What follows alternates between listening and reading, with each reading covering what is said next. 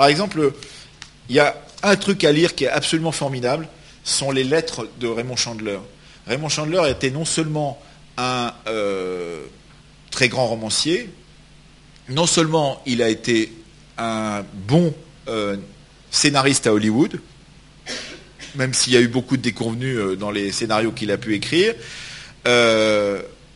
et surtout, il ne s'est pas mêlé de l'adaptation de ses propres romans, puisque comme il le disait lui-même, quand quelqu'un venait le voir pour lui demander, mais je ne comprends pas, là, dans le chapitre 20, il y a un personnage, il arrive, on ne le revoit plus jamais après. Vous pouvez m'expliquer qui c'est, pourquoi il est là, etc. Il dit, je sais pas, je sais pas pourquoi je l'ai mis là. Donc euh, il n'avait aucune connaissance, enfin il se foutait complètement de la façon dont il racontait son histoire. Euh, ce qui comptait, c'était la façon dont, elle progressait. Mais en revanche, c'est aussi un très bon euh, théoricien de, cette esthétique-là. Il a raconté vraiment des choses formidables. Par exemple, sur Agatha Christie, qu'est-ce qu'il dit En 40. Sur votre recommandation et elle seule, j'ai lu le livre d'Agatha Christie, Les Dix Petits Nègres. Et après l'avoir lu, j'en ai rédigé l'analyse, car on affirmait sur la couverture que c'était le roman policier parfait, incapable de malhonnêteté en raison même de sa construction. En tant que divertissement, j'ai aimé la première partie, surtout le début. La seconde partie devient très terne. Mais pour ce qui est de l'honnêteté, c'est-à-dire agir loyalement envers son lecteur et donner au meurtre des mobiles et des mécanismes solides, eh bien c'est de la blague. C'est en particulier la conception fondamentale du livre qui m'a irrité. Voilà un magistrat, un juriste, avec une touche de sadisme, et en même temps la passion de la justice exacte, qui condamne à mort et exécute un groupe de gens sur de simples ondits. À aucun moment, il ne possède l'ombre d'une preuve que l'un d'eux a commis un meurtre. À chaque fois, c'est simplement l'opinion de quelqu'un ou des déductions possibles, voire probables. Mais des preuves ou même une conviction intérieure absolue, jamais. Certains avouent leur crime, mais toujours après que le meurtre eût été conçu, la cause entendue et la sentence rendue. En d'autres termes, on se fout du lecteur complètement et sans l'ombre d'un scrupule. Moi, je trouve que c'est une très bonne. C'est pour ça que j'aime pas Agatha Christie, mais euh, je suis un peu de, mauvaise foi. Mais euh, voilà ce qu'il dit aussi sur le roman policier. Il dit des choses assez formidables. La plupart des romans policiers sont très mal écrits. On vend surtout à des bibliothèques de prêt qui dépendent d'un service de lecture commercial et se soucient peu des critiques. La vente est mal conçue. Il est absurde de croire que les gens vont payer plus qu'ils ne le feraient pour voir un film. La forme du roman policier ou du mystère en tant qu'art a été si complètement explorée que le vrai problème pour un écrivain est maintenant d'éviter d'écrire un roman policier tout en semblant le faire. Cependant, aucune de ces raisons, valables ou pas, ne change grand-chose à l'irritation de l'auteur quand il sait que, si expert soit-il, on ne consacrera qu'un seul paragraphe à son ouvrage, alors qu'on accordera respectueusement une colonne et demie à n'importe quel récit de quatrième ordre, mal bâti et faussement sérieux, racontant la vie des ramasseurs de coton dans le Sud. À ma connaissance, les Français sont les seuls à traiter l'art d'écrire comme tel, c'était écrit en 1939, mais c'est vrai que c'est extrêmement intéressant parce qu'il euh, faut reconnaître que les seuls à avoir perçu la puissance de cette littérature-là, à ce moment-là, et avoir pris euh, cette littérature-là pour une littérature de grande ampleur, sont les Français. Avant la Seconde Guerre mondiale, c'est André Gide qui, le premier, euh, considère que les romans de Hamet sont des, romans euh, gigantesques. Et euh, ça sera tous les héritiers du surréalisme après-guerre, avec la série noire, qui vont développer la traduction de tous ces romans des années à partir de 1945, puisque Marcel Duhamel, qui est le fondateur de la série noire chez Gallimard, qui n'est pas une petite maison d'édition déjà à l'époque, convainc ses camarades surréalistes de participer soit à la traduction, soit euh, à la promotion de ce, genre de littérature.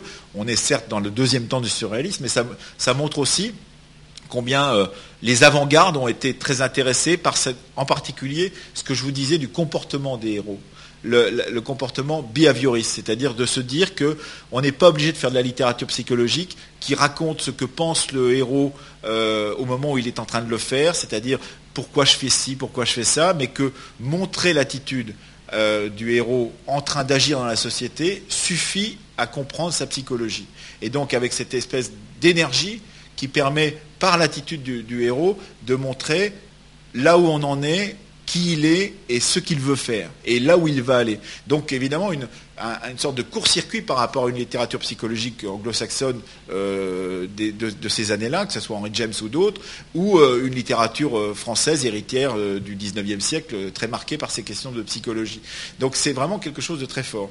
Voilà ce que je peux dire sur ces questions de, de, romans noirs entre Hamet et Chandler pense qu'on peut peut-être passer à quelques questions, si vous voulez, ou quelques réflexions euh, qui euh, rejoignent ou pas vos euh, préoccupations à vous. On aura été particulièrement sensible à toutes les mentions liées aux vêtements, et notamment aux boutons qui manquent. J'ai pas fait exprès, c'est un peu hasard. J'ai lu récemment une interview d'un metteur en scène britannique dont le nom m'échappe là tout d'un coup et qui parlait de Moscou dans les années 30, mmh. ville dans laquelle le, se promener avec un manteau sans bouton signifiait qu'on avait fait de la prison, voire qu'on avait été torturé. Et tout le monde le savait. Pourquoi le vêtement est, plus qu'un est un signe. Un signe fort. Fort, social. Hmm. Qui est lecteur de Hamet, qui est lecteur de Chandler? Bonjour, euh, moi je suis lectrice d'aucun des deux, donc c'était d'autant plus intéressant. Euh, mais je voulais justement que vous nous parliez un petit peu euh, de votre vision du roman policier d'aujourd'hui et de la vision qu'on a. Enfin, je pense par exemple à la série Castle. Là, ça m'a fait un flash quand vous parliez tout à l'heure de, de la façon dont on voyait les, les détectives aujourd'hui. Et je me dis finalement, Comment est-ce que vous, qui avez cette vision un petit peu plus historique, on va dire, et plus, euh, enfin plus poussée du, détective, comment est-ce que vous voyez euh, l'actualité policière un petit peu euh, d'aujourd'hui, le détective du 21e siècle. là, je me suis interrompu aux années 70 parce qu'il arrive à un grand événement, en particulier en Europe, à la, à la fin des années 60 et au début des années 70, 68, qui aura des conséquences considérables sur le roman policier. C'est-à-dire qu'en fait, ce qui va se passer, en particulier à la fin des années 70, en France, c'est qu'on va assister à ce qu'on appelle, enfin même au milieu des années 70, ce qu'on appelle le néopolar. Le néopolar, c'est un, polar qui euh, reprend l'héritage amétien, euh, dont le, le, penseur, euh, disons presque unique, est Jean-Patrick Manchette, euh, qui est un personnage absolument exceptionnel, euh, dont il faut lire les lettres là aussi. Il a écrit des lettres, il a écrit des critiques, ça a été publié, c'est formidable. Jean-Patrick Manchette est une sorte de critique euh, qui se met à écrire, il écrit un peu au kilomètre, comme beaucoup de ces gens qui commencent à écrire du roman policier dans les années 30 comme dans les années 70. il fait des critiques, il est, il est, payé pour faire des petites piges à droite à gauche, et il est par ailleurs membre de groupe post-68 art révolutionnaire, et il va imaginez que le roman qu'il euh, écrit peut être un roman amétien d'aujourd'hui, dans les années 70, c'est un roman qui va complètement euh, euh, décrire la société dans laquelle il vit, une société des années 70, euh, où la question des scandales immobiliers en particulier, ce qui était lié au gaullisme immobilier et au pompidolisme immobilier des années 70, parce qu'on aménageait les villes à très grande vitesse, donc avec évidemment les questions de pots de vin, etc., pourront être traitées, ces questions-là pourront être traitées par le roman policier. Donc il va euh, publié euh, cinq ou six romans qui sont absolument gigantesques, qui sont des très très grands romans, là aussi très, très marqués, avec une volonté euh, d'être dans l'époque. C'est-à-dire que sont sûrement parmi les romans, avec peut-être les choses de Georges Perec, sont peut-être les romans qui sont les plus précis sur cette fin des années 60, début des années 70, sur la société de ces années-là et sur le décor de ces années-là. Parce que la question que voulait, il était, il voulait faire de la critique sociale. Donc ce que voulait faire Patrick Manchette, c'était qu'il il, fourré, pourrait-on dire, ces romans de notation de marques. C'est-à-dire que vous qui êtes intéressé par ces questions-là, euh, vous allez voir ce qu'est une société des années 70. Les voitures sont des Mercedes ceci, les euh, machines à écrire sont des marques Olivetti ceci, etc. Donc euh, sont sont des romans qui, d'une certaine façon, peuvent apparaître datés, mais qui sont en, fait des, des, coupes stratigraphiques, là aussi, dans la société des années 70. Et donc, il va ouvrir un champ. Il va ouvrir un champ euh, qui s'appelle le néopolar. Il va avoir énormément d'influence sur la suite, puisqu'il va euh, euh, créer une école qui va être reprise par la série noire de l'époque, avec un directeur de, de collection qui s'appelait Robert Soula, qui a accueilli tous les nouveaux euh, auteurs de romans policiers. Pour beaucoup d'entre eux, c'était un peu comme Chandler, c'était des personnages qui n'avaient pas l'intention de faire de la littérature noire, mais qui ont vu l'opportunité d'écrire et d'être publiés alors qu'ils voulaient faire de la littérature blanche. Donc là, vous avez les Didier Deninx qui sont peut-être un peu plus connus de vous, les Thierry Jonquet, euh, les euh, Tonino Benacquista et, d'autres qui vont se lancer dans l'écriture à ce moment-là et qui vont créer la grande école du roman policier français. De l'autre côté, des États-Unis, parce qu'en gros, ça se passe aussi là-bas, euh, et surtout là-bas, euh, vous allez avoir une renaissance de euh, grandes séries policières, de héros, ça s'est jamais interrompu, hein, c'est un peu caricatural ce que je vais vous dire, mais de grandes séries policières. Vous avez à la fois Ed McBain, qui va inventer le policier de commissariat, qui va donner tout ce qu'on connaît comme série de policières aujourd'hui jusqu'à 24 heures, etc. L'idée qu'on vit dans un commissariat, euh, qu'on a une petite communauté humaine dont on va décrire comme ça toutes les figures euh, et qu'on va retrouver dans un, feuilleton, ça c'est euh, les, policiers du 37e district chez Ed McBain. Et puis de l'autre côté, vous avez le renouvellement du personnage du détective. vous avez toute la littérature de Michael Connolly. qui commence d'ailleurs à Los Angeles avec les égouts de Los Angeles, qui est une sorte de référence implicite à ce qu'a été euh, le travail de Chandler, c'est-à-dire que c'est à Los Angeles que ça se passe, mais ça se passe dans les égouts de Los Angeles, donc c'est euh, là aussi la ville pourrie, etc., dont on va explorer les, entrailles. Et euh, vous avez évidemment, ça y est, son nom m'échappe, Elroy, évidemment, ah, donc Elroy qui renouvelle aussi la question en se rattachant à cette question-là, puisque le Dahlia Noir est une référence immédiate à la question du cinéma hollywoodien des années 40, le meurtre d'une quelqu'un qui tourne dans le milieu du cinéma du côté d'Hollywood, euh, avec une dimension plus euh, ambitieuse pour Elroy, puisque la question d'Elroy, c'est de raconter toute l'histoire de l'Amérique. Il dit, moi, par le roman noir, je peux raconter l'Amérique, et je peux vous raconter, y compris les affaires Kennedy, etc., et toute les, la trilogie euh, américaine tabloïde, etc., sont, sont est totalement liée à cette question-là. Non, celui qui voulait, qui m'échappait, c'est celui qui a fait ces, films, ces bouquins formidables, Shutter Island et toutes ces questions-là. hein? Non, non, pas Christon. Euh, qui a, euh, inventé le couple euh, Gennaro et Angela Gennaro et Mackenzie à Boston, ça y est, ça va me revenir, qui a donc inventé une, nouvelle, là aussi une nouvelle, façon de voir le roman policier, parce qu'il invente un couple qui est à l'origine de Castle pour, pour, rejoindre un peu cette question-là, sont deux détectives qui passent leur temps à se flairer l'un l'autre. Ils sont dans la même agence, ils travaillent ensemble tout le temps. Elle est absolument magnifique, il est quand même craquant au possible, mais euh, on ne sait pas quand ils vont coucher ensemble. Là, maintenant, dans Castle, on sait, puisque c'est arrivé, mais euh, jusqu'alors, ça n'était pas encore le cas. Donc, c'était toute l'attente aussi euh, de deux personnes qui sont croisées l'une avec l'autre jusqu'à jusqu'à aujourd'hui. Donc, ça, c'est une grande tendance aujourd'hui. Mais la grande révolution, qui est une véritable révolution, absolue révolution, c'est l'explosion de ce roman policier dans le monde entier. C'est-à-dire que jusqu'alors, en gros, on peut dire qu'on était limité à un dialogue ou à un trilogue, je ne sais pas comment on peut dire, franco-britanno-américain. Et ce qui, arrive avec euh, l'explosion euh, démocratique le roman policier a quelque chose à voir avec la démocratie. Euh, dans les années 70, c'est qu'on voit exploser le roman, euh, euh, par exemple en Espagne. Les, le plus grands romans des années 80 presque sont des romans espagnols de l'après-Franco. parce qu'en fait, que permet le roman là, le le roman policier est généralement interdit dans les dictatures dans toutes les dictatures, on interdit le roman policier. Parce qu'en fait, il pointe du doigt les travers de la société. Il, euh, va montrer la corruption, il va montrer euh, le crime, il va montrer. Bon. Donc, euh, ça, ne va pas avec des, régimes dictatoriaux. Donc, ce qui se passe à partir d'un moment où ça explose un peu, c'est qu'on va avoir des écoles de romans policiers un peu partout. Il y a une grande école nordique, par exemple, qui s'est créée dans les années 90 euh, Pernil Rigueux, euh, euh, Mankel et tous ces gens-là qui se, créent dans ces années 90 et qui développent l'idée, par exemple, que ces sociétés extrêmement policées que sont les sociétés du Nord, sous la neige, la pourriture. C'est la thématique de tous ces, polars-là. C'est-à-dire, en gros, on a des paysages de neige la moitié de l'année, ce sont des paysages d'une blancheur euh, immaculée, euh, ça nous donne une idée de la société, une société qui est policée, dans, on a, euh, dans laquelle on a éliminé le crime, éliminé les travers sociaux, etc. etc.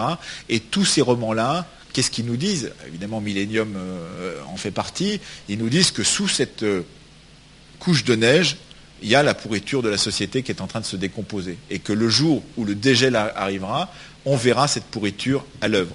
Donc euh, ça, c'est la grande nouveauté du roman policier, c'est de nous avoir euh, euh, permis de nous ouvrir, d'abord de, rompre avec ce dialogue franco-atlantique, qui était un dialogue dans lequel on était un peu, un peu contraint depuis 60 ans. Quoi. Donc euh, c'était formidable, mais c'était en même temps, euh, ça nous permettait de nous hisser du col, de dire voilà, les deux grandes écoles de romans policiers, c'est l'école française et l'école anglo-saxonne, et puis il y a peu de choses auparavant, ailleurs.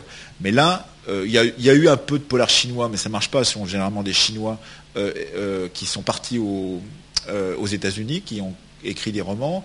Il y a eu un tout début, c'est intéressant d'ailleurs, un tout début de romans policiers en Russie au moment de Helsinki, euh, il y a eu une, micro-école de romans policiers qui s'est développée à ce moment-là et qui a euh, capoté à partir du moment où Poutine est revenu au pouvoir. Moi, je ne lis plus aucun roman policier euh, russe en traduction. Moi, je peux lire qu'en traduction aujourd'hui.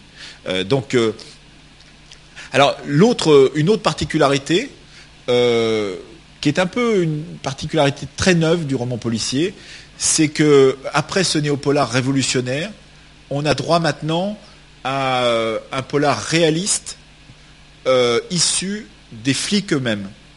Ça, c'est en France en particulier, mais il n'y a pas qu'en France. C'est-à-dire que toutes les séries d'Olivier Marchal, par exemple, que vous avez peut-être vues, ou les 37, 36 Quai des Orfèvres, le film, euh, Les Lyonnais, les choses comme ça, sont des films qui sont tournés par des anciens flics devenus romanciers ou devenus cinéastes, et ils sont assez nombreux. Hugues Pagan en fait partie. Euh, Hugues Pagan a démissionné de la police après la catastrophe de la gare de Lyon, euh, où un, train euh, avait, il était de, garde à ce moment-là à la gare de Lyon, un train avait dépassé les, bornes, si je puis dire, et avait écrasé des gens sur le quai, et il avait été obligé, en tant que commissaire de veille, de ramasser les morceaux, enfin d'assister au ramassage des morceaux, et il avait démissionné de la police, je crois que c'était en 82, et il est devenu ensuite un des plus grands producteurs, romanciers, euh, écrivains de romans policiers français. Euh, donc euh, il n'est pas tout seul, il y a Philippe Isard, enfin ils sont assez nombreux à avoir quitté la police pour devenir des, des experts du roman policier, soit au cinéma, soit à la télévision, soit en, soit dans les romans. Denis Léane, voilà. Denis Liane est, sûrement, à, mes yeux, un des plus grands auteurs de romans policiers aujourd'hui. Euh, c'est donc euh, l'auteur de Shutter Island, euh, qui est un des grands romans policiers, qui, par ailleurs, là aussi, fait référence, bon, le film de Scorsese le montre, à la grande mythologie hollywoodienne, c'est-à-dire la même chose. Les personnages, ils ont tous des, feutres et ils portent tous des raglans ou l'équivalent des raglans. et là, c'est DiCaprio, c'est un très très très très grand film, même si le roman est encore plus gigantesque. Euh, parce que euh, justement, euh, pour moi, Léane est un des plus grands romanciers contemporains de, romans policiers. Il a inventé à la fois un roman qui est plutôt drôle, enfin faut dire, un dernier vers avant la guerre, ce ne sont pas des romans extrêmement gays, mais il y a cette, complicité des deux personnages masculins féminins qui se complètent, et c'est un, vrai renouvellement. et puis de l'autre côté, il a fait ces romans qui sont hors cette, cette série-là, qui sont Shutter Island ou d'autres, qui sont des très très grands romans. vous, en avez parlé euh, déjà au, fil de, votre exposé, mais est-ce que vous pouvez nous en dire plus sur, les relations entre le roman noir, Chandler Hammett, et Hollywood C'est-à-dire que vous avez dit à un moment que Chandler finalement n'a pas voulu lui-même, euh, mais, mais à partir de quand euh, Hollywood s'en est emparé et, en même temps, puisque vous dites c'est plutôt en France qu'on a, qu'on a découvert vraiment la valeur littéraire, donc comment ça s'est passé? Puis juste un mot, parce que si sur Internet on vérifiait, Chinatown c'était, c'était Polanski, c'est Houston qui, qui jouait le. Parce que je crois que vous avez dit Chinatown de. Oui, ah, pardon, j'ai dit Houston jouait dedans, c'était Polanski. Pour nos jeunes auditeurs. Voilà, c'était Polanski. Oui, Houston jouait le vieux dans, dans, dans, dans le père. Et, et, le détective était joué par Jack Nicholson. À recommander à tous ceux qui l'ont pas vu. Quand même. Formidable. un, détective qui passe son temps à avoir un, un, sparadrap sur le nez. donc, pour ce qui est de la relation avec Hollywood, la relation a été quasi immédiate. C'est-à-dire qu'en fait, Black Mask, donc ces éditions de Pulp, euh, commence à publier ses romans donc à partir de 1900, enfin, 1923 dans, en feuilleton, et puis ensuite 1929 euh, euh, pour les premiers romans issus de cette collection Black Mask et de Hardboiled Detective. Et les premières adaptations cinématographiques, ça va très vite à Hollywood, sont à partir des années 1930-35. C'est-à-dire que tout de suite. C'est-à-dire que Ahmed, ce que je n'ai pas dit, c'est qu'Ahmed arrête d'écrire au milieu des années 30. Il écrit en 5-6 ans, il écrit ses, six romans, et il interrompt, et il est repris par d'autres, comme Chandler, qui commence à écrire à ce moment-là. Euh, alors, euh, c'est toujours des relations. Moi, j'ai lu un, bouquin qui s'appelle Raymond Chandler in Hollywood. Euh, sont, toujours des relations très ambiguës parce qu'en fait, les auteurs de romans qui vont à, Hollywood estiment un peu avoir été trahis généralement dans leur univers. C'est-à-dire qu'en gros, ce que veut Hollywood, c'est de la reproduction. On est à l'âge de la reproduction mécanique, donc ce qu'ils veulent, c'est des choses qui se reproduisent assez facilement, c'est-à-dire de la série, etc. Or, pour beaucoup de ces auteurs, en particulier pour Chandler et pour, euh, pour ils ont fait cinq ou six romans. Ils n'ont pas fait des dizaines de romans. Donc, euh, euh, ce, sont des prototypes qu'ils ont fait. Ils ont fait des prototypes et on veut de la série. Donc, ce n'est pas tout à fait la même chose. Ce n'est pas tout à fait ce qu'ils attendent. Et souvent, ils ont été extrêmement déçus du traitement qu'ils ont pu avoir de leurs propres héros. Alors, Chandler a décidé de ne pas s'en occuper. Euh, il a commencé à travailler pour d'autres, c'est-à-dire qu'il est allé adapter des romans d'autres auteurs de romans policiers, mais pas les siens, parce qu'il a décidé de se mettre de côté. Mais c'est vrai que toutes les années 40 sont profondément marquées par ça Hollywood, c'est-à-dire qu'en fait la, la personnalité d'Humphrey Bogart, de Lorraine Bacal sont là pour pouvoir prouver que, euh, je, citais tout à l'heure euh, Assurance sur la mort, euh, Billy Wilder, le facteur sonne toujours deux fois, Lana Turner, etc. Tous ces personnages-là sont des personnages qui ont tourné dans des romans policiers. Et il y en a des dizaines. Il y a évidemment Jean Turney, qui est une fabuleuse actrice dans, dans comment ça s'appelle, ça y est, ça m'échappe avec Richard Widmark. Voilà, il y, a des, dizaines de stars. Toutes les stars ont tourné dans un polar au moins. Euh, même d'une certaine façon, Ava Gardner, euh, quand elle tourne dans euh, Chantons sous la pluie, non, c'est pas. qui est-ce qui joue dans, Chantons sous la pluie? Sid Charis. Sid Charis est totalement marqué par cette esthétique de la femme fatale du roman policier, avec voilà, elle est habillée de telle façon, etc. Donc tout est, tout est euh, très marqué par ça jusqu'aux années 55-60. Euh, et là, ça commence à tourner vinaigre. Et il faut une sorte de revival de Hollywood dans les années 70 où des gens qui ont apprécié ça comme spectateurs le reprennent avec une distance un peu ironique, comme euh, Altman ou comme d'autres, pour que d'une certaine façon, on le revoit revivre sous l'écran. Et c'est vrai que le Adieu Majoli, par exemple, de 75, c'est aller chercher Mitchum et euh, Charlotte Rampling, c'est à la fois faire un hommage au grand cinéma hollywoodien, mais on sait très bien que Mitchum, il n'est pas au meilleur de, lui-même. C'est pas le Mitchum, euh, voilà, des années, c'est pas le Mitchum de, de Charlotten et de, cette période-là. C'est un autre Mitchum. C'est le Mitchum qu'on va chercher parce qu'il incarne ce Hollywood en noir et blanc dans une période qui est une période en couleur. Mais c'est un, peu différent. On n'est plus du tout dans la même chose. On est dans la citation, dans la presque la parodie. C'est d'ailleurs dans ce moment-là que euh, euh, on va créer en 80, 80 ou 80 un, film qui s'appelle Les cadavres ne portent pas de costard, qui est une sorte de parodie complète de, ces détectives hard boil, etc., où tout foire, euh, c'est du Mel Brooks, si vous voulez. C'est un, truc euh, qui se moque de cette esthétique-là. Donc c'est une esthétique qui est déjà morte, qu'on aura du mal à ressusciter de toute façon. Il ne s'agit pas de la ressusciter, sauf euh, à la façon de, Tarantino. Mais les, relations, pendant longtemps, sont des relations très proches, euh, très euh, fortes d'Hollywood, mais avec beaucoup de déceptions. Quand on lit les lettres de, Chandler, il est toujours déçu par la façon dont Hollywood l'a traité. Il considère qu'il a été maltraité, etc. Lui, il meurt en 59. Euh, meurt en 61, euh, totalement alcoolique. Chandler aussi, d'ailleurs. Chandler trouve que tenait mieux l'alcool que lui. Euh, mais ils sont tous les deux totalement rétamés à la fin de leur vie. Et voilà, ils, ont un peu trop pris au sérieux les verres de whisky qu'ils faisaient boire à leur, à leur héros sur la terrasse au-dessus de Los Angeles. Est-ce qu'il y a encore une question? Est-ce que je peux en poser une? Juste où, en est la, série noire aujourd'hui Alors la série noire est morte. La série noire est morte sous la, sous la, forme qu'on lui connaissait, c'est-à-dire de petits romans pas, pas chers, vendus à des dizaines de milliers, des centaines de milliers d'exemplaires dans les, dans les gares en particulier et un peu partout. la série noire existe à nouveau, mais en grand format, cher, et donc ça n'est plus l'esprit de la série noire. Ça ne veut pas dire qu'il n'y a pas de romans qui paraissent sous l'étiquette série noire, mais l'idée de faire paraître deux ou trois romans par mois euh, dans une même collection, un peu écrit comme ça non pas à la va-vite, mais traduit très vite, etc., comme ça a été toujours le cas de la série noire, puisqu'on a fêté le numéro 2000 en 1989 ou 90, de la série noire. Il y avait 2000 numéros qui avaient été publiés depuis 45, donc ça voulait dire qu'il y avait de la production. Euh, il y avait une deuxième collection qui s'appelait Carré Noir à côté, etc., qui était une sorte de euh, reprint des, anciens, des anciennes séries noires qu'on pouvait plus trouver.